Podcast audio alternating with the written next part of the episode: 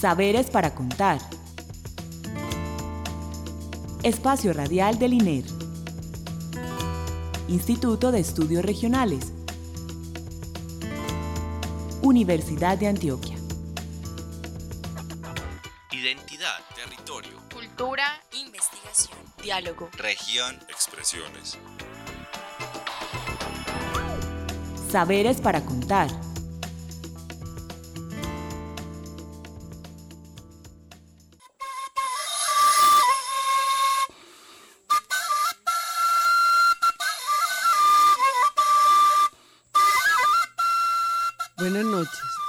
Les damos la bienvenida a nuestro programa Saberes para Contar, el espacio radial con el que el Instituto de Estudios Regionales comparte con ustedes los conocimientos, experiencias, prácticas y saberes de los investigadores y de otros investigadores asociados o con quienes tenemos relación por nuestra práctica investigativa y académica.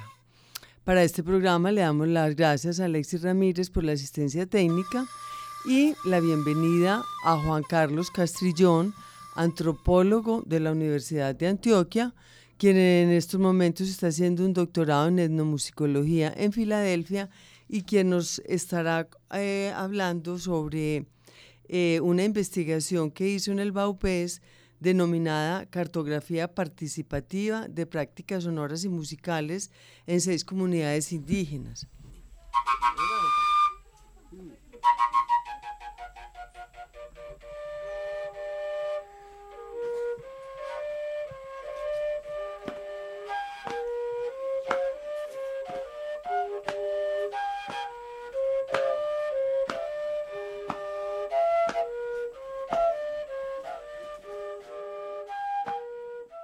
Eh, con Juan Carlos, Juan Carlos ha tenido relación con el grupo Valores Musicales, que ha hecho parte también de la Universidad de Antioquia. Y bueno, buenas noches, Juan Carlos. Hola, buenas noches, Clara, ¿cómo estás? Bien, y tú, mira, estamos muy, muy interesados en este proyecto de cartografías participativas de prácticas sonoras y musicales en las seis comunidades del BAUPES. Eh, nos Sí. interesa pues mucho conocer eh, no solamente, eh, primero, ¿por qué el tema de la cartografía sonora? ¿Eso qué es, Juan Carlos? Explícale a la gente. Bueno, yo soy parte de unos estudiantes que fuimos bastante motivados e influenciados por un evento que el INER realizó años atrás, em, cuando celebró el primer encuentro en Colombia de la mm, red de estudios socioespaciales. Sí. ellos hicieron un evento donde invitaban a pensar y a teorizar sobre cómo el espacio es construido, producido eh, y conceptualizado socialmente, Sí. ¿sí? desde diferentes experiencias. Y a partir de ahí, la inquietud de cómo las prácticas musicales o cómo lo sonoro genera formas sociales de habitar, me cautivó mucho, ajá, ¿sí? Porque ese tipo de, de propuestas no solamente propone pensar la música como identidad o como generadora de procesos de identidad, sino como maneras de habitar, abriendo el margen de comprensión de el fenómeno de estar en, de estar en la ciudad o de estar en, determinado lugar, ¿cierto? Y esa, bueno, ahí te interrumpo pues para preguntarte, entonces, ¿cómo llegaste al Baupés? O sea, con todo este Muy- enfoque pues que acabas de dar, ¿cómo llegaste al Baupés de una manera eh, pues expedita específicamente a trabajar el tema de las músicas en las comunidades? Soy eh, un amazonista en el término como académico. Yo fui al Baupés porque estaba trabajando en Bogotá para un proceso de entrevistas de cargos públicos de la Contraloría. Otra cosa. Hmm, Otra cosa totalmente. sí. Eh, y era necesario hacer un reemplazo de un entrevistador. Entonces el director del proceso me contactó, me dijo, usted es antropólogo, su enfoque respecto a las entrevistas puede ser muy bueno. Tiene herramientas. Sí, y seguro no le va a dar duro llegar allá y adaptarse al, grupo de trabajo. Entonces fui a Baupés, fui a Baupés una semana y durante ese tiempo, además de hacer las entrevistas, además me fui con mi grabadora de campo, con mi estudio de grabación portátil y estando allá fui invitado a la celebración de mm, un Yurupari. Sí, pero ¿por qué fuiste invitado? La gracia es que hubiera sido invitado. Fui invitado porque mm, además mi madre estaba trabajando en, el, la seccional regional de salud de Baupés. Entonces a partir de ese contacto, que están en un inscritos en un programa como de salud participativa, donde el departamento abre como una conversación entre medicina alopática y medicina tradicional. Entonces a partir del contacto que Abigail tenía con ellos y por eso fui a dar a, pues, a tan importante evento.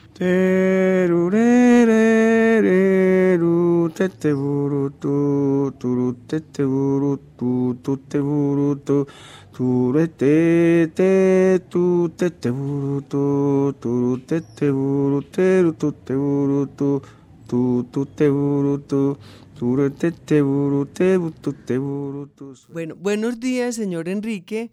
Eh, estamos aquí en la emisora de la Universidad de Antioquia. Ya lo hemos presentado a usted como Enrique Llanos, el payé eh, de una comunidad indígena que usted nos dirá cuál es. Y su relación con el antropólogo Juan Carlos Castrillón en este proyecto de cartografías participativas de prácticas sonoras y musicales. Entonces, primero su saludo, señor Enrique.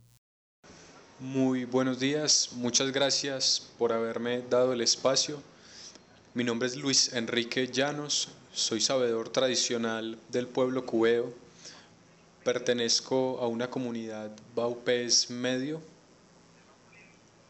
de nombre Piabazú, creador de una escuela ecológica y cultural para rescatar los saberes y transmitir en esa escuela a las nuevas generaciones. Ajá. Bueno, muchas gracias. Y mire, ¿y cómo fue su relación? ¿Usted cómo se conoció y, eh, con el antropólogo Juan Carlos Castrillón? ¿Y ustedes qué proyecto hicieron? Cuéntenos un poquito de eso. Trabajaba con la gobernación cuando yo con la mamá de Juan Carlos tuve amistad cuando ella estuvo trabajando también en la Secretaría de Salud aquí en el departamento, en la cual tuvo la oportunidad de presentarse conmigo y nos encontramos para dialogar con ella. Toda una historia de lo que yo he venido con el transcurso del tiempo en un proceso de saberes y divulgación en las escuelas, en las cuales tuve una relación de intercambio de conocimiento. Fue cuando tuve la oportunidad también de encontrarme con el Hijo. Eso fue eh, lo que me llevó a una amistad donde nosotros tuvimos la oportunidad de presentar un proyecto a través del Ministerio de Cultura sobre la investigación de la música de viento que eh, tenemos nosotros, los pueblos indígenas, y el significado de cada uno de ellos en los cuales tuvimos la oportunidad de salir a las comunidades cercanas de aquí de Mitú. Sí, hablemos de, exacto, cuéntenos cómo fue ustedes salían a esas, ¿qué, hacían en las salidas a las comunidades? Ustedes hicieron un viaje largo de seis meses, contémosle a la, a la audiencia un poquito de eso, señor Enrique. Sí, señora, fue lo siguiente, nosotros, una vez llegando aquí a Mitú, él me llamó porque nosotros ya habíamos socializado antes con él. Llegó a Mitú y luego nos desplazamos a las comunidades. Primero fuimos a una comunidad cercana que se llama Seima Cachivera. Esa comunidad es una comunidad pluriétnica y pluricultural, por lo que allá habitan densanos, piatacuyos, macunas y cubeos, la cual eh, nosotros entrevistamos a ellos y ellos nos contaron sus historias. Cada uno de ellos y luego nos hicieron una demostración de sonidos, de música. Y ellos nos presentaron unos materiales elaborados por ellos mismos y tocaron la música y nos presentaron también esos significados de la música. Sí, y ustedes en cada sitio, por ejemplo en ese, grababan la música. Sí, de todas maneras, nosotros íbamos listos para hacer varias actividades, para no perder ni un centímetro de todas esas informaciones. Nosotros grabábamos, escribíamos e investigábamos más cosas para que esto quede plasmado y luego dejar un documento en la misma comunidad para que esto sea transmitido a través de los sabedores. Porque habían sabedores que estaban ahí al par de la escuela. Ellos tienen una caseta en donde se reúnen, hacen sus actividades y eso fue lo que ellos nos demostraron. Eh, señor Enrique, por ejemplo, esas músicas que el, del caso que estamos hablando, donde había gente de distintas comunidades, esas músicas por lo general, ¿se tocan en momentos especiales o se tocan en la vida diaria? Bueno, esa pregunta está muy buena y nosotros buscamos el espacio. Con los pueblos indígenas nosotros sabemos en qué espacios tocamos este momento, porque son momentos, espacios, y los espacios son las malocas. Entonces, a ese nivel de vida nosotros, la educación occidental y la educación ancestral, estamos compaginando y articulando. En muchas comunidades no hay tejido como lo hacíamos antes con palmas, pero la palma se agota y ahora las casetas son de zinc. Y es el espacio donde para que se realicen ese tipo de actividades, recordando y tratando de rescatar y mantener, salvaguardar y transmitir ese conocimiento a los niños y a las nuevas generaciones. Sí, eh, eh, señor Enrique, entonces le pregunto, las comunidades valoraron, les gustó el proyecto, lo han aprovechado o después de que ustedes pasaron por allá, ¿qué ellas qué dijeron, qué concluyeron, cómo les pareció toda esta eh, iniciativa que tuvieron eh, Juan Carlos y usted?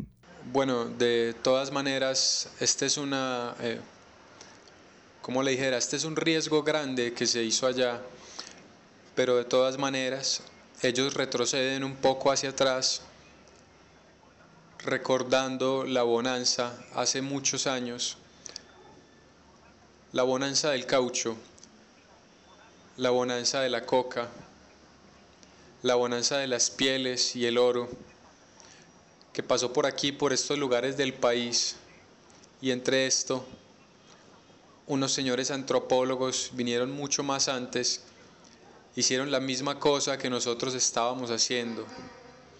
Grabaron, sacaron fotos, montaron una película y realizaron un evento de eso. Y dicen ellos, nosotros queremos que ellos, todo lo que ellos hicieron, grabaron, llevaron fotos, nosotros queremos que nos vuelvan a entregar las historias que quedaron grabadas que se las llevaron y las tienen en la Universidad Nacional, en las bibliotecas nacionales, bueno, en muchas partes del país. Ellos quieren conocer y saber los libros donde, dónde están, las palabras que los ancestros hablaron en esas épocas. Sí, y ustedes lograron tener esos documentos donde autorizaban tanto grabar como el antropólogo, pues Juan Carlos, devolver los documentos a la comunidad, todos estos documentos sonoros. Ustedes, ese es un, ese es un alcance importante de esta investigación, de alguna manera remediar lo que tantos antropólogos en épocas pasadas no habían hecho con las comunidades, señor Enrique. Eh, exacto. Eso fue lo bueno que se hizo con ese antropólogo. Eso fue lo que se hizo bien porque ellos agradecieron lo que estábamos haciendo. O sea, grabarlos y dejar los documentales con ellos.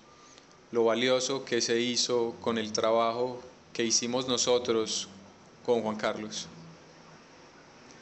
Asimismo, ellos dicen que nos devuelvan algunas historias que se nos llevaron. Entonces, eh, yo y Juan Carlos quedamos de recoger alguna reseña histórica que se llevaron al interior del país para devolvérselos en las partes donde ellos lo necesitan. No, muy importante el trabajo de ustedes, señor Enrique.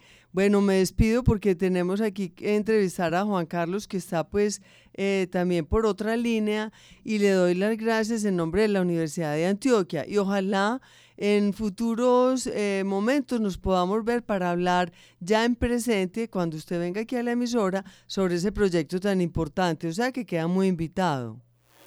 Bueno, muy agradecido.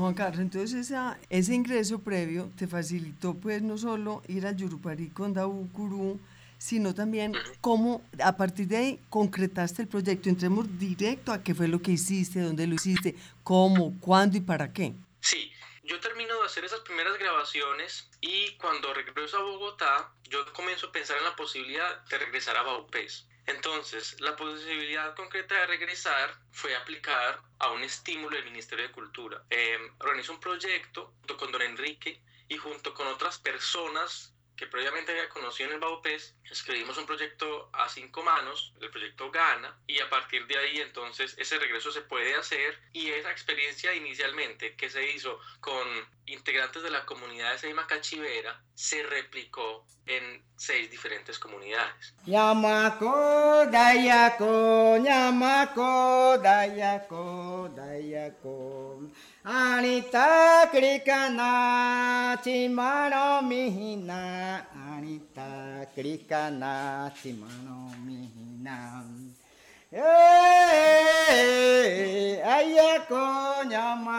Hablemos específicamente de qué hicieron Juan Carlos, de la experiencia. Sí, sí. Inicialmente visitamos, eh, comenzamos a hacer una segunda fase de consulta previa con las comunidades. Y en esa fase de consulta previa se agendaron eh, visitas y se agendaron las grabaciones como tal. De toda la agenda que tuvimos, concretamos hacer grabaciones en tres comunidades diferentes. De todas las seis que habíamos agendado, pudimos grabar en tres comunidades diferentes. En la comunidad de Utí, en la comunidad Elvira Basú, que está ubicada eh, a las afueras de Mitú, y la comunidad de Seima Cachivera. En esas comunidades estuvimos hicimos una, mm, eh, hubo una reunión conjunta con toda la comunidad. El tema era en común, ¿sí? ¿Cómo podemos generar una grabación de las prácticas musicales que la comunidad considera que pueden ser útiles a procesos de, de procesos educativos al interior de las escuelas de cada comunidad, como una memoria sonora de esas prácticas, para que los niños pudieran y los jóvenes pudieran acceder a ella en contextos educativos, porque los contextos rituales como el Yurupari con Dabukuri son, son actividades eh, estacionarias, relacionadas con todo un biorritmo, un socio eh, ecorritmo de la comunidad al cual tienen acceso pues según ese gran ritmo. Entonces a partir de las pero son, pero son actividades, perdón, son esas el Yurupari con Daukuri son actividades, son rituales que se hacen cada determinado tiempo, semanal, mensual, o de qué depende? Sí, estacional, depende de las cosechas. Ah, de las cosechas, pero también depende de unos ritmos del tiempo relacionados con elementos un poco como menos fáciles de distinguir, como es que em, cosas que vayan pasando, que sea requerido o qué. Por ejemplo, los, los, los yurupari como objetos sonoros normalmente se sacan a veces cada año. Entonces las personas lo, lo pueden escuchar muchas veces solo cada año.